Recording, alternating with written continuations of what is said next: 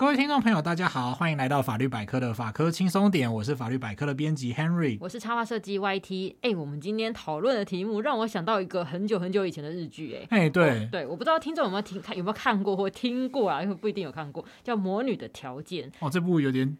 二十四年前，了对对对，二十四年前这么久了吗？有，我上网查确认，他真的是二十四年前，超久的。哇，他当时真的是非常红啊。不过那时候因为我家没有第四台，所以其实我也没看过。嗯、但我知道他就是主演是那个，我不知道大家还知不知道，就是松岛菜菜子跟龙泽秀明。龙泽秀明现在应该还算年轻。对，因为嗯嗯有有在注意杰尼斯的话，可能现在不叫杰尼斯了。对对对，就会知道龙泽秀明的。大家可以去 Google 一下，他当年演这出日剧的样子，真的是非常的俊秀可人嘛。对，然后菜松岛菜菜子也是那个气质型的美女啊。啊对对对。对那其实大家可能没有看过日剧，但我在想，大家可以去查它的主题曲，主题曲应该会听过，因为那个宇多田光呢叫《First Love》，对，他去年有一出日剧，好像就叫《初恋》，就是以这首歌为发想剧本的。嗯，对，那个旋律真的，我觉得听的真的是很浪漫，就是大家即使没有看过，也可以去听看看。对啊，嗯、因为这边就是有重置的问题哈，所以 Henry 就是不唱了，这样 大家可以自己去 Google 这样子。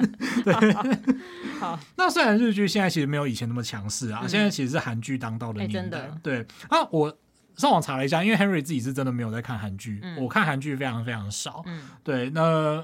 就是很多韩剧的欧巴啊什么的，嗯、就是可能大家觉得帅，然后我都会觉得，嗯、虽然这个我女朋友也骂过我这样子，哦、因为我一开始跟她说我觉得玄彬还好。啊、哦，好，听众朋友请不要生气，拜托不要退订阅哈。玄彬有有，我后来觉得玄彬就是越看越帅这样子，有有有请千万不要退追踪，千万要继续支持法科轻松点，好没有？越越讲越荒诞这样，嗯、没有，因为不过 Henry 就看了一下，就是哎，韩剧其实有蛮多是呃跟师生恋有关系的哦，真的、哦。但细看了一下，其实有很多应该是要规避法律上或者是道德上的争议啊，嗯、所以他们那个题材都是，与其说是师生恋，不如说这是这个这对恋人曾经是师生。哦，对，然后他们后来都是用大人的身份重逢恋爱这样子，哎、欸，那就没有关系了，没有关系，嗯、嘿嘿嘿。那我们今天主要来讨论的。状况有两个吼，就是呃，第一个是师生恋到底有没有问题，它在法律上到底合不合法？嗯、然后第二个呢，就是说如果呃师生恋不幸是发生在，也不能说不幸啦，吼，就是它如果是发生在呃未成年人跟老师之间的话，那相关的法律责任可能是什么？嗯，哎，那为什么要讲到这个呢？其实今年就是 Henry 自己蛮幸运的吼，就是呃法律百科今年有。呃，受邀到一些学校去办演讲，嗯，对，那这个演讲就是跟性别有关，校园的性别议题有关。那 Henry 其实就在呃代表法律百科去演讲的时候，就有略略带到这个问题哈。所以如果你是听了 Henry 的演讲，然后终于来听法科轻松点的听众朋友呢，底下今天讲这些东西呢，你可能这些演讲的时候都听过了。哦，对，那如果没有听过的呢，也没有关系哈，就是嗯、呃，今天我们就来聊聊这个问题嘛。那因为我聊的时候就发现，哎，现场的高中生对于这个问题，他就有一点点兴趣，嗯，对，虽然说因为 Henry 其实从小到大这一辈子没有身边没有发生过任何师生恋，哦，哦，所以我自己也没有什么感觉。但是后来想，后来就是呃，发现说这件事情可能比想象中还要稍微再常见一点点吗，对，所以我们还是稍微来研究了一下这样子。哦，那所以以前你求学阶段的时候都没有听闻，就可能周遭同学有人很可能很仰慕或是喜欢老师吗？其实是有，但是、嗯、呃。我是有真的听过，就是我毕业之后的事情啊，就是我大学的时候有一位老师，啊，真的是老师学养很好，然后就是帅，也是那种很型格的那种帅，对。然后听说毕业的时候，就真的是有同学，就是应该是学妹啦，对。然后就是真的跑去跟老师告白，就毕业以后，对对对，就毕业典礼当天跟老师告白这样子。这好那个二次元的那个描述，这些都听说的。等一下 如果老师有听的话，然后就来跟我说 Henry 啊，其实没有这件事情，哇，那不得了。对，以下就是那个纯属就是。传闻证据这样子，对，我们在八尺门里面讲过这传闻证据嘛，对，然后结果他告白的时候才发现啊，原来老师结婚了，哦、就是老师非常低调这样子，真的，他真的很低调，没有发现，对。因为其实像我自己，就是我现在想了一下，我大概国小、国中的阶段，我都有听过旁边的就是女同学有仰慕暗恋男老师，哎，哦，对，就从国小就有听过，然后就是可能会听的同学讲说，哦，那个某某老师，他觉得就是很帅啊，很温和，怎样怎样怎样，然后还说什么下课时间看到那老师在远远的在角落抽烟的那个忧郁侧脸，那时候我想说，哈，什么什么忧郁，忧郁什么东西？抽烟这种东西不是应该先扣分吗？我们就是很忧郁的侧脸那种，然后又很知性之类的吧，总之那时候我才国小，我搞不太清楚他在讲什么。这好像有一种那个什么，有一部名名电影的名台词，就是那个《射雕英雄传》东成西就啊，对，就是里面有一句台词，就是什么要吸引女孩子一定要靠眼神。哦，呃、原来是这里面的台词。对对对，好，可能真的是这样。好，但总之呢，就是我后来上高中的时候，高中的时候是呃，我还记得有一个那个体育老师，真的是又高又帅，然后笑起来又很腼腆，但他其实女生，哦，就很帅。然后学姐就是哦，风靡了一整票学姐，就是常常看到他在那边打球什么这些，学姐就会在旁边一直喊。哦，对对对。那其实那些对对我来说，好像看起来现在回想起来，应该都是那种粉红泡泡比较多啊，就是没有真的听说有谁真的跟老师交往。嗯，那最好不要啦，因为我们接下来很快就要说明几件事情，就是残酷的事实，就是这是违法的。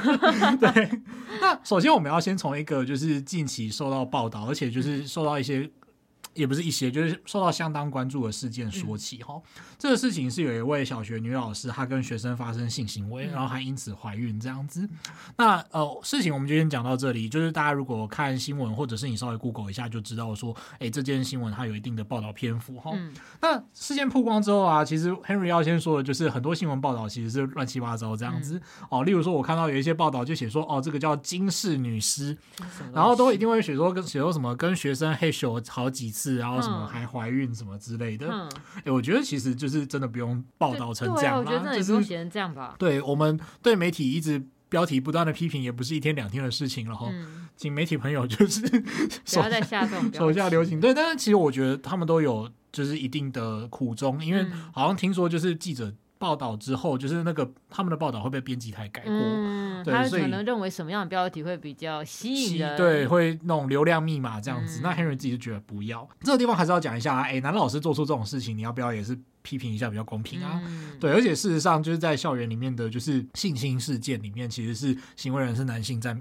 绝大多数哦。嗯、对，这个就是还是有一些问题啦哈。嗯、好，那姑且不论，就是从这个报道，然后我们就进一步衍生出来，就是说，哎，师生恋这件事情，它有可时候可能会伴随着跟呃未成年人有亲密甚至性交行为的问题。嗯、那呃，我们刚刚讲的那个例子是不是师生恋呢？其实也有一些问题哦，因为大家如果可以去呃找一下判决书来看的话。就可以知道说，哎，在里面就是这个。小学生他的、嗯、呃，因为这个是公开的判决书啊，嗯、所以 Henry 在在这里应该是觉得说，哎，可以讨论这样的内容，因为这个大家都找得到哈。嗯、那不过他还是有说，就是感觉上他好像已经变成老师的男朋友，嗯、可是这个地方就有蛮大的争论空间，因为他是未成年人嘛，嗯、而且年纪就还真的比较小这样子。嗯、这也就是为什么我们要去讨论师生恋在法律上定位的问题，就是为什么法律上要特别去管制师生恋哈，嗯、因为他其实会呃，你在情感上面其实也会有一些问题，这样你有时候会认为说，那好像不一定是真挚的情感哈。对，就是不太确定自己现在的感受到底是什么意思，什么怎么样？对对，他可能是有一些权威啊，或者是一些投射等等的。嗯、对，那即使是情投意合，就是你真的就是啊、呃，你有一定的年纪了，你对于自己的身体，你对于自己的情感有一定的掌握程度，嗯、但是你未成年哦、呃，在法律上就是跟老师发生师生恋，也还是会有争议哈。嗯、那对啊，就是。学校管这个，大家可能一开始会觉得说，哎，现在不是一个自由恋爱的时代吗？为什么要去管？哈，我们就来一一讲一下。嗯、不过讲到这个，哈，就是在师生恋真的受到呃法律的管制之前，其实像以前曾经担任过行政院长的林权啊、嗯呃，他其实就是师生恋这样子。哦、他后来他跟他配偶也是。师生恋，嗯，好，那再来就是有一位非常著名的法学界人物叫黄国昌，哦，呃，对，大家应该就是知道黄国昌是谁，嗯、然后就是黄国昌老师，对，嗯、以作为一个法律人，就是要应该要尊称他黄国昌老师。那黄国昌老师以前在就是教书，后来他好像本人受访会说，哎，那是毕业之后才跟这个学生谈恋爱这样子，哦、所以有些人讲师生恋那个范围可能比较广泛，嗯、但我们今天讲的师生恋其实会 focus 在就是有一个比较严格的定义啊，嗯、我们等下会讲，嗯。就我知道，好像那个法国总统马克宏吧，然后他跟他的那个配偶碧姬呀，就现在配偶，本来好像也是师生恋，就两个人其实差二十五岁，嗯，对，还蛮大的。所以是碧姬是老师吗？对，然后那个，但是后来就是要，而且他那时候碧姬本来是有婚姻的，所以两个人就实际上没办法在一起。但是就是后来就是之间在，就是隔了十年，然后直到碧姬都离婚了以后，他才跟马克宏结婚。嗯，对，就是当然那时候就已经不是师生了，都隔了十年了。天哪，证明我跟马克宏很不熟。我不知道这件事情。对，我知道我之前有看到新闻，有讨论到这件事情。嗯、不过我在直觉会想到说会禁止师生恋哦。如果今天我先不讲年纪，就比如说大学生，可能就比如说他就是或像研究生，好，研究生都成年啦，跟教授就没有未成年的问题嘛。嗯，主要我在想说会不会是就是。诶，因为出在老师的身份，毕竟相对会握有权势，他位阶会比较高。因为如果今天师生交往啊，就可能会被人怀疑说，哎，你这会不会有一些不公平的问题啊？或者双方其实就是不对等的。对，我觉得像可能会有这些问题。其实你知道，我之前跟我就是我的我妈聊这件事情的时候，她就跟我说，她其实高中的班上有个女同学。很喜欢他当时他们的数学老师，然后那数学老师的年纪也不大，大概就是可能刚好师范，然后毕业出来就教书这样子，哦、对，所以跟高中生年纪其实没有差很远，嗯，对。但是他就说那时候就有听闻说他真的很喜欢那数学老师，就没有想到高中毕业几年后，他就听说两个人结婚了。哦，对对对，然后哎，这很难得哎，因为居然有人会喜欢数学老师吗？啊，对。数学不会就是不会，等下会不会再听我们的节目？好、啊。对，但总之他读书的时候是没有传出什么交往消息，不知道是因为藏得很小心，还是真的是有忍住没有交往这样子啊？就是。但是就是，如果这件事真的是，就是等到毕业以后才交往，就没有师生恋的问题了嘛，对不对？对，好了，Henry 刚刚觉得好像太放肆了，还是要解释一下，我没有要特别鄙视数学老师的意思，因为我高中的时候其实也跟我的数学老师关系很好，哦、对。但是数学有鉴于数学是那种大部分人就是童年的梦魇这样子，对。那当然就是 Henry 也尊重就是喜欢数学的朋友这样子哈，那当然没有问题。对，只是数学老师从那个呃就是。个人观感上面应该是那种大部分人因为都很怕数学，魔王科目啊，对，然后连带也就很害怕数学老师。我猜啦，我猜。对，那其实讲到师生恋哈，就是刚刚 YT 讲到的，就是公平性的问题，其实这是一个点哦、那我们等一下后面就会比较详细的去谈它。嗯，那其实讲到师生恋，它最早最早就是说在以前的教师法的部分啊。教师法就是有针对老师，如果你做错一些事情的话呢，他可能会有一些诶解聘或不续聘的呃处置这样子。嗯、那其中有一个盖瓜的条款呢，它就叫做有损师道行为不坚啊。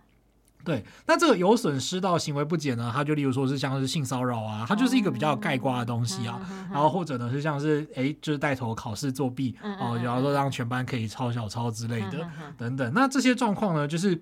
呃，因为以前它的规定没有那么详细啊，嗯、所以就是会有一个盖瓜的有损失到行为不检。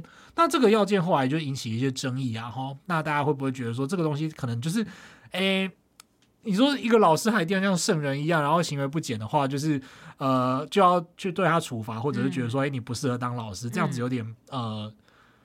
莫名其妙这样子，对，我觉得他这个原来下说是有损师道行为不检，这其实相当的范围很对啊，范围很广哎、欸，我觉得包山包海，因为你要怎么解释？今天如果万一一个老师好，他就是走一个颓废，就是不修边幅风格的话，我不知道这算不算有损师道，他会觉得你这不行啊，应该没有啦，应该没有，对对对，不过一定也会被批评啊，就会说家长就会说，哎，你穿成这样，我要怎么教小孩？流浪汉还是对之类的哈，对，那。像是师生恋到底算不算是有损师道行为不检？这个其实就有一些讨论空间这样子。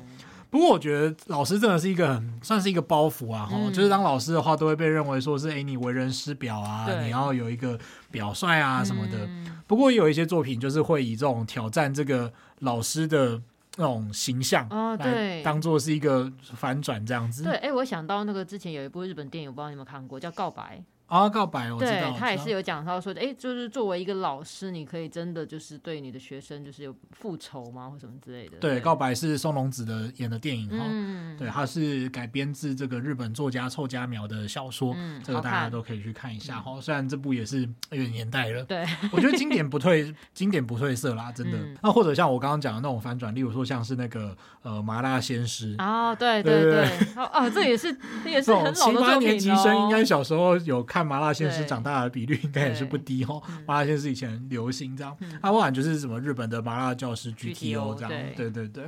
那不过后来一来就是说教师法后来还是把这个东西修正掉了。即使后来这个有损师道行为不检呢，它其实这个要件在大法官解释里面有出现过。那当时的研讨是认为说它其实并不是那么难以预见的东西哈。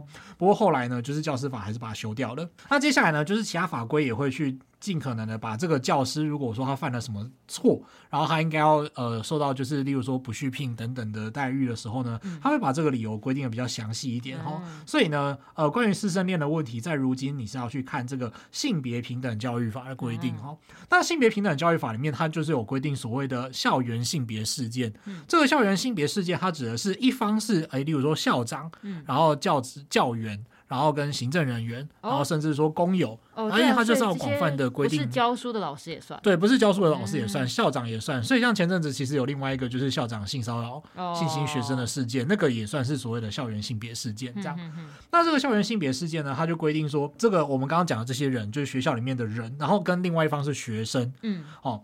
你之间这在之间呢，他们不能够违反一个与性或性别有关的专业伦理行为。嗯，好，那这个专业伦理行为是什么呢？Henry 接接下来要继续念经哦，因为这个各位都听习惯了，应该都知道这个法律的概念就是要经过重重的解压缩。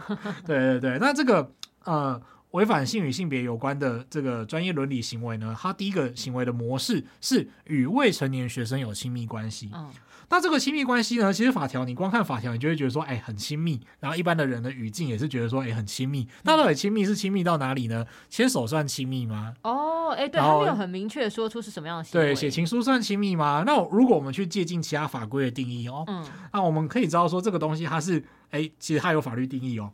双方以情感或性行为为基础，发展亲密之社会互动关系。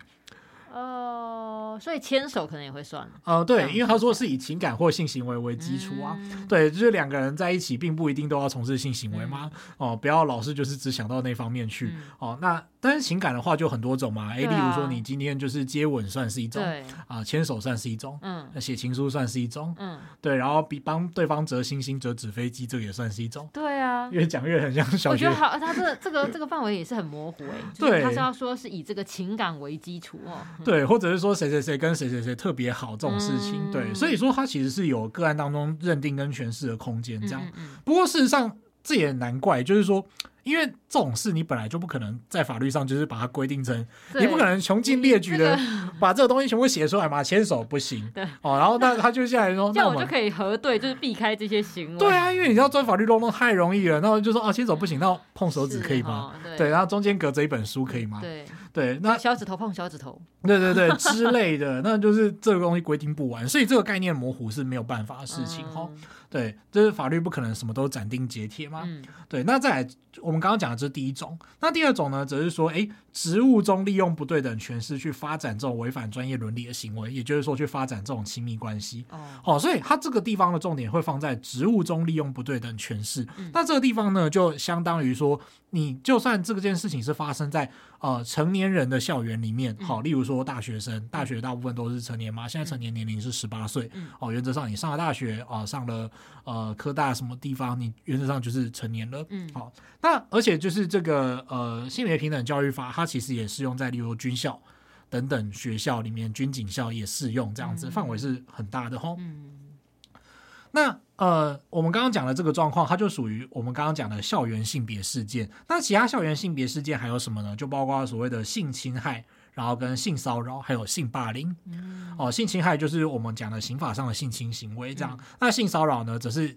没有到性侵那么严重，但是例如说用言语去骚扰对方哦，例如说评论他人的身体部位啊，然后等等的。嗯、那性霸凌呢，则是针对对方的一些气质哦，去贬低他哦，例如说什么长期说人家什么娘娘腔啊，嗯、然后说你这臭假假啊什么之类的。这些状况呢，就是我们刚刚只是示范哦，没有那个意思，就是稍微举例一下那个行为太一样，像这种的状况就叫性霸凌哦。那我有个问题哦，因为像你刚刚讲，就是老师学生嘛，因为如果今天这个事情发生在补习班，因为补习班里面也是老师跟学生啊，那他也是用性别平等教育法吗？哎，补习班目前不适用哈。哦，如同我们所刚刚所稍微提到的，就是说性别平等教育法的学校，它是规定公私立各级学校，嗯、然后军事学校、预备学校、警察各级学校跟少年矫正学校。嗯、对。那为什么说发生在这些学校里面？是因为说他们这就是有上下从属的教书的关系。嗯、补习班的话呢，它其实是一种私人的经济行为哦。就是你今天觉得说，哎，我家里面就是我这个孩子，他还有什么地方需要补强？嗯、我在另外跟补习班成立一个契约，然后把他送进补习班。嗯，所以补习班的性骚扰行为呢，他目前会去适用所谓的性骚扰防治法。哦，他不会特别去适用性别平等教育法。嗯、也就是说，如果补习班老师跟呃这个。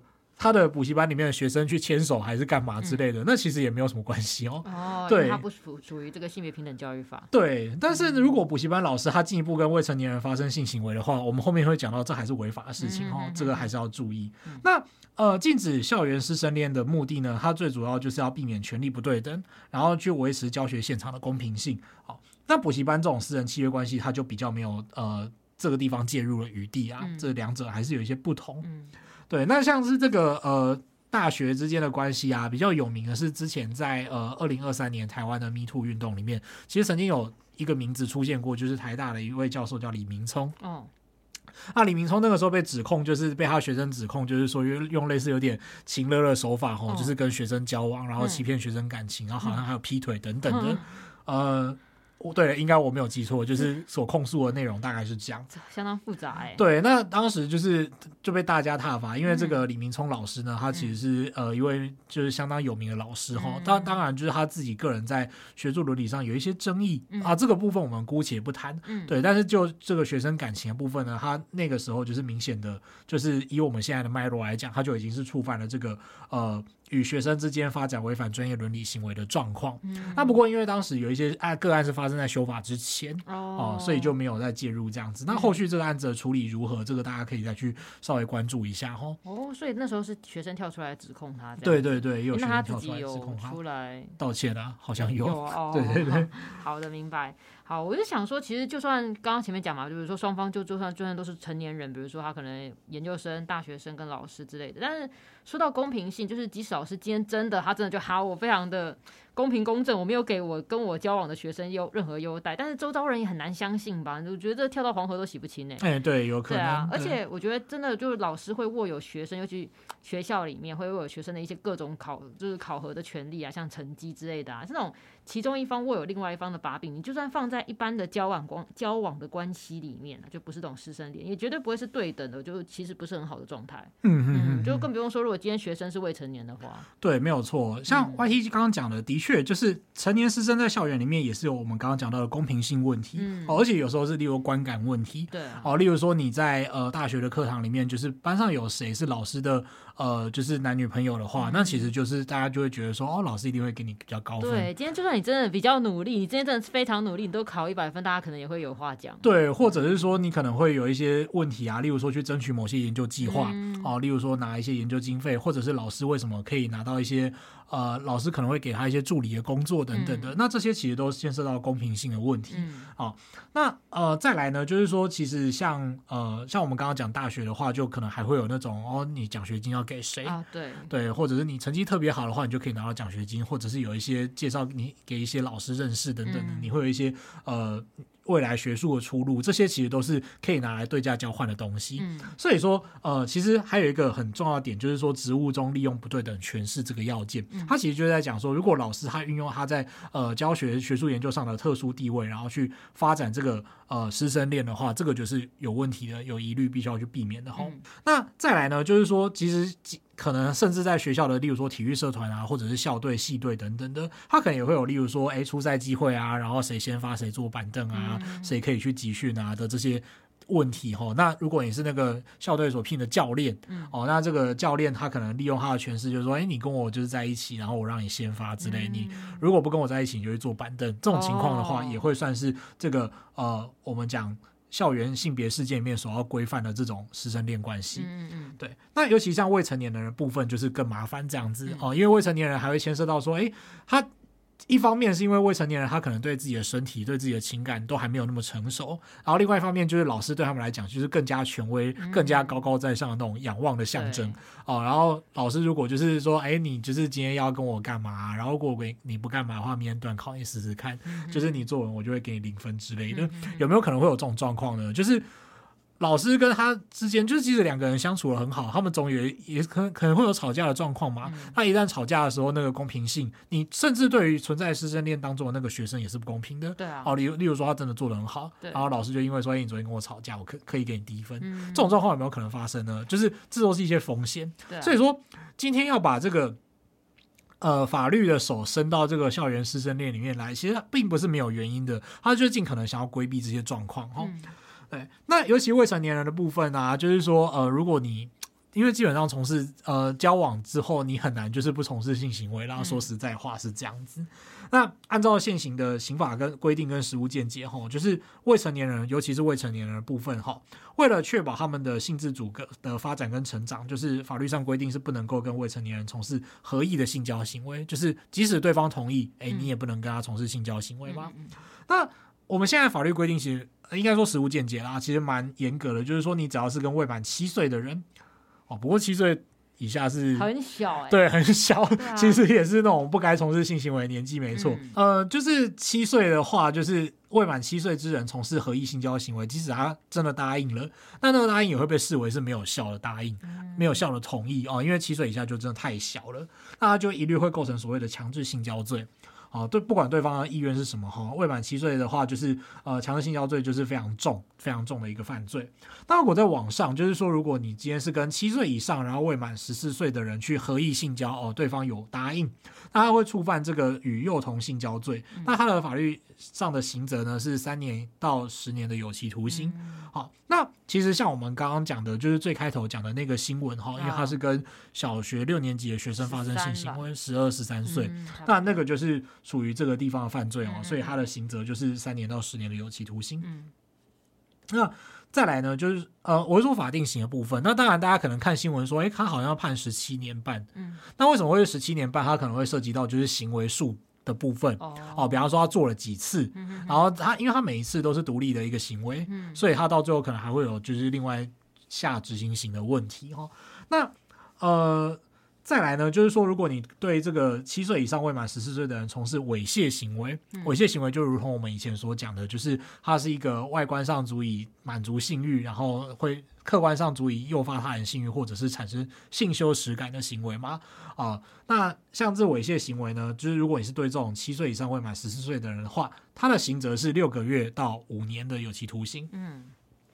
那如果年龄年龄再往上升一点哦，就是十四岁以上未满十六岁的话，性交的部分呢，它的刑责是两个月到七年。嗯，啊，猥亵行为的话是两个月到三年。哦，所以其实都是有刑责的。对，哦，那大家不要太侥幸哦，就是说，哎，到十六岁的高中一年级，那我跟高二、高三发生性行为没怎么样吧？哎，其实也不是。当然，如果你是老师，然后你跟十七、十八岁的学生发展性行为，就是十七岁然后未满十八岁的人发生性行为的话。呃，他算不，他一样是违法的，他一样是那个呃违反专业伦理的事件哦。嗯、这个关系其实有点复杂，我们等下会帮大家做个整理。那不过我们刚刚讲到，就是与未成年人性交猥亵的情况，就是大家可能会听过啊。如果就是说，呃，从事这个行为的双方，如果有一个是未满十八岁，然后另外一个是我们刚刚讲的那些年龄的话，他会有所谓的两小无猜条款，就是啊，你们两个都是情窦初开啊，初尝禁果啊，我们就可以减免这个人的刑责。所以就是说，两个人都是未成年人的情况下，对，因为他们都互相犯罪嘛。然后如果说假设一个是十七岁，然后他对十五岁的人从事性行为的话，那呃十七岁的那个人就会犯罪，十五岁的那个人不会。那如果是十七岁对七岁以下的呢，也是。哦，那这个地方可能就是哦，这个地方因为它是强制性交罪，哦、所以说他可能会进一步的去走少年事件的处理流程。哦，那就更不一样了哈。所以总之就是七岁以下的话，就是都不行，对，对，一律都不行。好，那。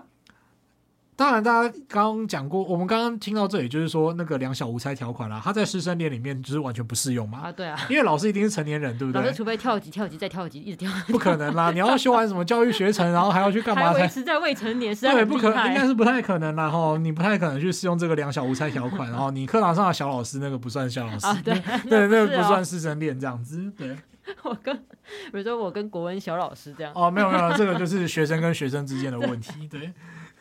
哎，我都没想到小老师这个角色呢。是哈，以前好像会对，对，每个科目都有个小老师。Henry 以前好像当过国文小老师吧？哦，这样，完全没有道理。不会啊，哎，那我现在好奇的就是说，所以这一些就是你刚刚讲未成年人，他们都是如果你发生这些性行为，都会有这个。踩到刑法线，就是即使他今天跟你是合意性交，对，对不对？那如果今天十六岁以上，但是他没有满十八岁，对，这就是我们刚刚讲的其中一个状况哈，嗯、就是师生恋不会涉及到刑法的状况，它就会包含就是说，例如说就是校园里面十六岁以上，然后未满十八岁的状况，这个是学生的，嗯，哦，那以及满十八岁的状况。哦，满十八岁之后就成年嘛，然后发生在他可能发生在大学校园里面等等的。那像这些情况呢，他可能是违反这个呃专业伦理的行为，哦、但是呢，他不至于会被抓去关。哦，就是他没有踩到刑法。对，他没有踩到刑法线这样子。嗯、那像我们刚刚讲的，就是你对那种就是未满十六岁以下的人，然后如果你有从事性行为，嗯、你一方面除了会构成这个违反专业伦理的行为之外，嗯、也会因为同时触犯了这个刑法上的与未成年人性交罪、嗯、或者是猥亵罪，然后一并构成。校园性别事件里面的性侵害的行为，嗯嗯，啊，所以就是这个时候老师其实可能就会被处分了哈。好，那所以说就是我们刚刚讲的师生恋的话，原则上它就是大部分场场合都会构成违反专业伦理的行为。后续可能会有什么样的处置呢？会去看个案情节的严重性。哦，如果说情节真的比较轻微，例如说，呃，我假设我今天是老师，然后我跟一个十五岁的学生就是交往，然后我们交往呢，我就。跟他说，就是不能从事性行为，我们顶多就是一起出去看电影就好。嗯，然后像这种情况呢，如果都啊、呃，就是可能只有一起看电影啊，然后写情书啊等等的，那后续的处理呢，可能就会比较轻微。所谓比较轻微呢，他是说，诶，可以让这个行为人哦，就是这个老师啊，嗯、去接受这个心理咨商或者是辅导之类的处置。嗯、那再来呢，就是说，因为这个呃未成年人在这个地方法条脉络里面，可能还会叫做被害人。哦，那他经过被害人或者是法定代理人或者是被害人的实际照顾者的同意之后，可以向被害人道歉。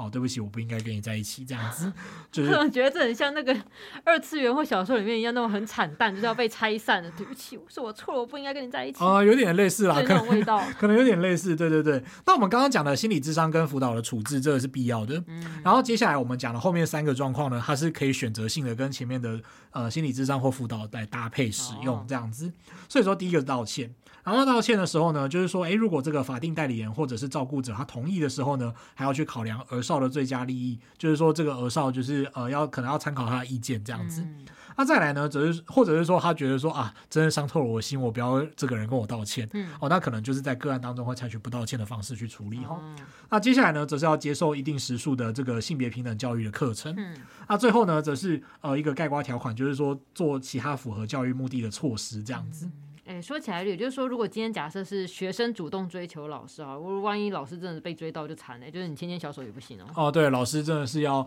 呃自己能够把持得住 对，所谓为人师表哦，真的是很不容易的事情。真的，其实我觉得真的是没有理由这样。但是我们前面讲到，就是说以校园的秩序跟教学的公平性等等来讲的话，考考量蛮多层面的。对，真的还是有它的必要啦。虽然说蛮严苛的。嗯。那如果像我们刚刚讲的，就是如果情节又更重大的话，哦，例如说你真的跟未成年人从事猥亵或性交行为的话，那可能就是视情况而定啊。那呃，可能甚至最严重的就是说，哎，终身不得聘任、任用、禁用或运用的状况。哦，例如说像是根据新闻报道，就是我们开头讲的那个事件里面，这个老师很有可能就会遭逢到这样的命运。哈、哦，嗯、那再来呢，则是说他可能会，如果他的情节没有那么严重的话，可能是一到四年之内不得各位聘任或者是任用等等的。嗯、那如果你遇到这个状况，就是说，诶，学校认为说你有这些状况存在，就是说很严重，所以你可能会终身不得被聘任或任用，或者是一到四年不得被聘任或任用的话，那这个时候你可能就会遭到学校解聘。啊，或者是说看个案的状况啊，或者是说看人，他有可能会，例如说有些像我们刚刚讲的，或者教练啊，或者是工友等等的，或者是行政人员啊、警卫等等，你可能会呃被解聘啊、免职、终止契约关系，或者终止运用关系，哦，这个都是蛮严重的后果。所以，总之，呃，如果你是未成年，但是你真的喜欢上你的老师的话，你就是等你毕业，然后等你自己成年这样子。啊啊、然后，如果大学校园的话呢，你最好跟这个老师就是不要有任何职务上的交换关系啊。哦，然后甚至就是你狠一点，你去找其他系的老师 在一起，哦、或者是其他学校的老师在一起，那都真的没有关系这样子。对，因为其实这也是那种互相的问题啊，嗯、就是老师自己要能够怎么讲，把持住自己的。形象个专业，然后如果你是学生的话，你也不要陷你的爱人于不义，这样子，你就很喜欢工作就没了。对，你真的很喜欢你的老师，然后你还还没有工作。对。好，那我这样听下来，就是说，呃，如果今天是对象是好师生恋发生在补习班的话，就不用考虑这些，反正只要成年就好。对，就是不要对未成年人性交。对对对，然后未成年你就牵牵小手、写情书都没有问题。对对对。好，但如果你只要在校园内的话，就是对象是未成年者，就是直接爆掉，就是就算你今天只有跟他牵牵手都不行。对，都不行。但如果是成年的话。你只要不在职务中，像刚刚讲，你跟别系的老师、对别校的老师之类的，就是对你们要想做什么都可以，就成年的情况。哎、欸欸，对，没有错。好，感谢 YT，这样我今天好像不用帮 大家总复习了哈。对，哎、欸，其实也没有啦，刚刚 YT 就是已经呃言简意赅把今天的重点都复习完了哈。就是说，师生恋这个东西呢，它以前在法律上的管制没有那么的呃。明确这样子，然后到近几年的修法呢，嗯、就是说它比较完整的规定在我们的呃校园平等教，它比较完整的规定在我们的性别平等教育法里面，好、嗯，然后呢就会有相对应的一些定义嘛。嗯、那再来就是说，哎，如果你是跟未成年人就是发生这个呃有违专业伦理的关系的话呢，就是原则上是可能会有呃违触法的问题吗。那再来呢，则是说你即使是成年的状况，哎，你利用你自己的职务去交换的话呢，也同样会有违法的问题哈。嗯。那再来其中就是说，哎，如果你甚至在呃跟未成年人有这个师生恋的关系当中，你还甚至跟他发生性行为或者有猥亵行为的话呢，还会进一步去触犯呃刑法上的与未成年人性交猥亵罪，那他会有相对应的刑责。嗯。那即使没有相对应的刑责呢，老师他可能也会需要有一些呃受到一些基本的一些呃处置哈。那轻一点的处置呢，情节轻微的话，可能就是会有一些学校相对应的管制措施这样子，或者是说处理措施啊，例如说辅导啊、道歉啊等等的。那再来呢，则是说如果进一步就是严重到一个程度的话呢，他这个老师可能甚至就会被解聘啊等等，而且这个解聘的程度可能是有一定的年限，或者甚至是情节重大的话，就是可能终身不会被聘任这样子，他就是形同就是是。一辈子都不能再当老师了，这样子。嗯、对，那就是请大家要注意，就是说，即使你是情投意合的话呢，也还是要注意，就是呃，在校园里面，就是还是要有校园里面的规范需要遵守，这样、嗯。对，就是看等你毕业，或者等那个老师直接离职。对，如果老师不再是老师他换一个学校待着。哦，对对对对对，也是。这样你们就可以交往，如果成年的话。对对对，对，对，对。好，那不知道听完这一集，就是已经离开校园的各位，有没有回忆起自己的求学时光？是不是有没有曾经仰慕哪一个老师过之类的？还是说在学校的时候总是站在老师的对立面，就是永远是老师眼中那个最棘手的学生，也是有可能。对，这个好像大家还可以就搭配我们以前录过的那个学生跟老师的关系啊，对，交互使用这样子，嗯、交互参照。嗯，我觉得这种这个怎么讲？因为我们今天讲师生恋嘛，这个禁忌的爱呀、啊，这些我觉得放在二次元里面都是哇，真香哎、欸！哎、欸，真的很多日本漫画。是不是都是类似这种主题？啊啊、那种少女漫画，你知道，就是那种越是怎么讲，就是那个世俗所不容，但是我们就要打破这个 世俗的规则，然后就会觉得哇，这剧情真的太赞了。哎、欸，不过我刚刚在。补充一下，不只是少女漫啦，就是有很多种类漫画，好像都是、呃、对啊，对啊，很多蛮多类型漫画都会提到这一些的。对，嗯、哼哼但是进到现实世界就必须有更多的考量嘛，像我们刚刚讲很多公平性啊、诠释的问题。对，那我们今天就是从法律的角度来看看对于师生恋的规范。那如果有什么想要跟我们分享的，记得留言哦。那我们今天就到这边啦。好，非常感谢各位哈，记得订阅我们频道，并且按五颗星。如果你对于节目有什么建议或想法，都欢迎留言或填写回馈单，让我们知道。如果对生活法律有兴趣，或者是有各种疑难杂症的话，欢迎 Google 搜寻法律百科就可以。找到我们，拜拜，拜拜。